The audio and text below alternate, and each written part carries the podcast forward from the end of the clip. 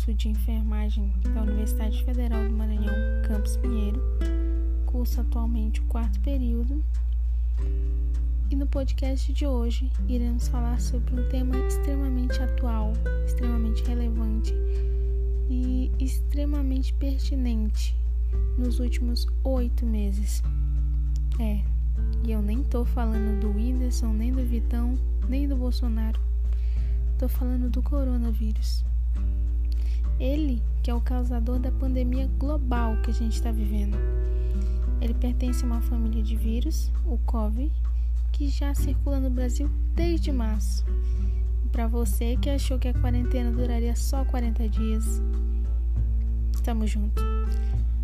Então, os vírus dessa família, eles podem causar desde resfriados comuns a doenças mais graves, como a síndrome aguda respiratória severa, a SARS, e a síndrome respiratória do Oriente Médio, a MERS.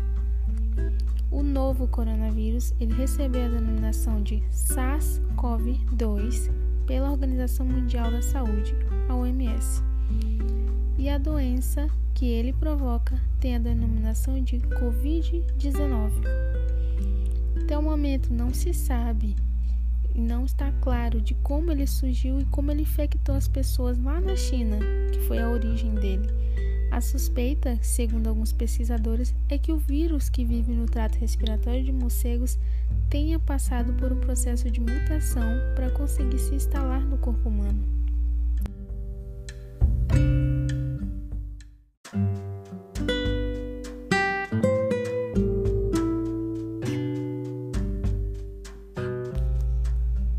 Situação epidemiológica da Covid-19 no Brasil, apesar de ter dado uma tranquilizada na população nos últimos meses e dias, ainda assim apresenta números elevados. Apesar da gente ter saído dos mil óbitos diários para os 500 ou 600, ainda assim são números e por trás desses números tem vidas, tem pessoas que perderam suas vidas por conta da doença. Então, é, é um momento de refletir, é um momento de consciência, é um momento que você tem que pensar mais em si e pensar mais no outro. Poxa, vale a pena eu sair para aglomerar no momento que a gente está vivendo, porque tem gente sim, a gente sabe que tem. Tem gente que, que tá saindo por aí pensando que a pandemia acabou. Não. Não é porque os números caíram, não é porque você tá saindo mais que a pandemia acabou e que, a, que o vírus ele não é real. Ele ainda é real, ele existe, ele não está em extinção. Ainda não temos uma vacina comprovada, apesar de muitas delas já estarem em estágios muito avançados, mas ainda não temos uma vacina disponível no SUS e ainda assim vivemos em uma pandemia. E dentre os estados com mais números de casos e mais números de óbitos estão São Paulo em primeiro lugar, Bahia, Minas Gerais, Rio de Janeiro, Ceará, Pará, Goiás, Santa Catarina, Rio Grande do Sul, Distrito Federal, Paraná, Maranhão, Pernambuco e Amazonas. O total de casos confirmados atualmente é de 5 milhões 394.198 mil óbitos. É muita gente. E dos casos que estão em acompanhamento, ao todo temos 401.079 casos. Dos recuperados, uma notícia boa, temos um total de 4.835.915 pessoas. E dos óbitos, é triste falar, mas temos 157.133 pessoas que morreram por conta da Covid-19.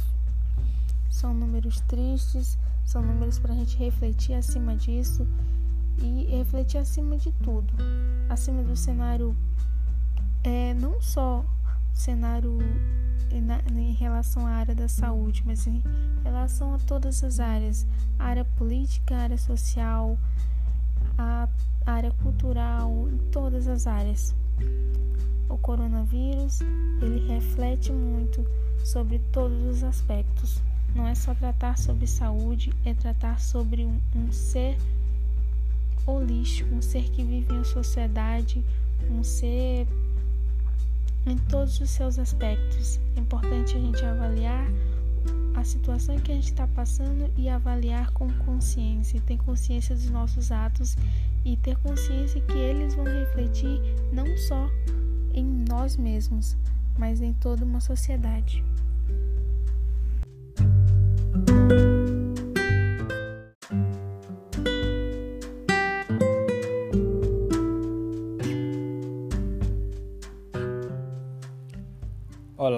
Eu me chamo José Carlos Oliveira, sou discente do quarto período do curso de enfermagem da Universidade Federal do Maranhão, no campus de Pinheiro. Falarei aqui um pouco sobre a sintomatologia das pessoas infectadas pelo Covid-19, um pouco sobre o tratamento e prevenção. Sobre a sintomatologia, nós temos aqueles casos leves, moderados e graves. Primeiramente, quando esse Covid-19 ele entra em contato com as nossas mucosas, ele pode é, ele pode cair na nossa corrente sanguínea ou ele pode seguir se multiplicando dentro do nariz e descer para os pulmões. Essa multiplicação ela pode ser a causa da perda da sensação de cheiro e de gosto sentida por muitos pacientes infectados pelo vírus. Outros sintomas podem levar em torno de 2 a 14 dias para acontecer. Esse é enquanto o vírus ele começa a tomar de conta dos pulmões esse é o período de incubação do vírus. Enquanto esse vírus se multiplica, ele acaba matando as células que revestem o interior dos pulmões. E após quatro dias, depois dessa multiplicação, ela pode estar presente nas mucosas e na saliva em quantidade suficiente para ser transmitidas para outras pessoas. Pelo quinto ou sexto dia, o corpo ele começa a reagir contra esse vírus e começamos a apresentar os sintomas mais comuns, que são febre, inflamação do pulmão e aí causa irritação, que faz com que o corpo tussa e junto com a inflamação do pulmão, o vírus ele acaba destruindo as células que levam o muco para fora e o catarro ele acaba se acumulando dentro dos pulmões. Outros sintomas também apresentados é o cansaço e a falta de ar. Em uns casos mais raros, né, é, a gente tem as pessoas que apresentam diarreia, náusea e vômito, que é quando esse vírus ele não infecta somente o sistema respiratório, mas ele infecta também o sistema digestório. Esses são os casos mais são os casos mais leves, né? São sintomas que são apresentados nos casos mais leves, que acomete a maioria dos adultos, a maioria das crianças e dos adolescentes. E as pessoas elas podem levar de uma a duas semanas para melhorar e se recuperar sem a necessidade de hospitalização. Já nas pessoas de idade mais avançada, em alguns casos as pessoas mais novas, que essas pessoas podem apresentar algumas condições de saúde, como é, cardiopatias, diabetes, hipertensão, asma, outras comorbidades, as inflamações elas podem ser mais sérias e com acúmulo de líquido maior nos pulmões. E são os casos moderados a graves, que a gente classifica como moderados a graves, onde acontece a versão pneumônica da doença. E nesses casos, após a primeira semana, em vez de melhorar, os sintomas eles tornam-se pior, e esse acúmulo de líquido nos pulmões acaba aqui causando a falta de ar e obriga os pacientes a procurarem uma unidade de saúde, onde, é, onde elas podem receber oxigenação, que é essa ajuda respiratória. E nos casos mais severos e críticos, a doença ela evolui rápida e o paciente ele já vai para o hospital quando os sintomas começam e muitos desenvolvem síndrome do desconforto respiratório agudo. E esse líquido que preenche os pulmões ele impossibilita essa troca de oxigênio e expulsão do gás carbônico causando essa insuficiência respiratória grave, que ela pode ser fatal. Agora sobre o tratamento, a gente tem que esses cuidados eles são voltados para tratar as pessoas que estão com esses sintomas leves e moderados e graves da infecção pelo Covid-19, especificamente para tratar justamente esses sintomas, porque medicação para acabar com o vírus ou com a propagação do vírus ainda não existe. O que os, o que os médicos eles recomendam é o uso de anti-inflamatórios, antitérmicos, mas a gente sempre deve evitar essa automedicação, procurar a ajuda de um médico, porque os, os cientistas, né, as pesquisas cientistas, elas comprovaram né, que já a hidroxicloroquina, a azitromicina, a vermectina, a vitamina D e o zinco, elas não têm eficácia para matar o vírus. Portanto, a única medicação que o único tratamento que os médicos recomendam é esse uso de anti-inflamatórios, antitérmicos, mas sempre com essa, esse policiamento para a gente não estar exagerando nessa automedicação. E o outro tratamento, como já foi mencionado, como já foi mencionado, essa medida de suporte terapia intensiva, que é onde é ofertado essa oxigenação para o paciente.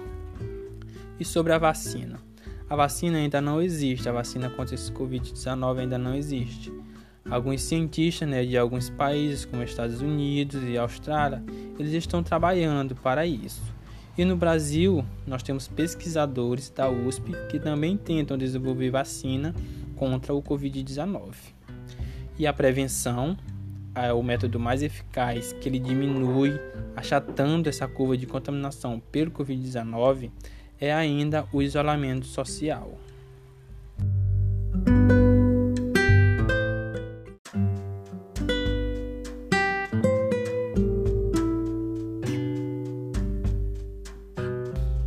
Falar de prevenção é falar sim de medidas de isolamento social, assim como já foi mencionado anteriormente. E falar de medidas de isolamento é importante trazermos para a nossa realidade, trazermos para o que nós estamos vivendo. A gente sabe que muitos não respeitam mais, muitos estão hoje, nesse exato momento, em alguma passeata política, muitos estão em alguma aglomeração, em algum local fechado, em algum local de proliferação do vírus. E sim, a gente sabe que não está sendo tão respeitado como foi algum dia em março. E é importante todos termos a consciência de que o vírus ainda é real, ainda é preocupante. Os números estão em queda, mas ainda tem números elevados. E é importante essas medidas de prevenção elas serem reforçadas até o último minuto. Estamos falando de vidas, que correm perigo, se não a sua, a dos outros. A gente age em coletividade. A gente não pode pensar apenas em nós mesmos. Dentre as medidas de prevenção, importante ressaltar a importância de sempre lavar as mãos com frequência com a água e sabão. Se não tiver água e sabão, use o álcool em gel. Importante cobrir a boca e o nariz ao tossir ou espirrar com um lenço de papel e em seguida jogar ele no lixo. Importante ter essa educação respiratória. Sempre lavar as mãos com água e sabão após a tosse ou espirro. Não compartilhar objetos de uso pessoal, como talheres, pratos, copos ou garrafas. Manter os ambientes ventilados e as janelas abertas, porque é um vírus de contato e quanto mais contato você tiver com pessoas, um local mais fechado, mais fácil será a proliferação do vírus. Não é isso que a gente quer. É importante lavar as mãos com água e sabão antes e depois de tocar nos olhos, nariz e boca, que são as principais vias de entrada do vírus no nosso corpo. E se você apresentar alguns sintomas desses já mencionados anteriormente, procure o serviço de saúde mais próximo. Cuide da sua vida.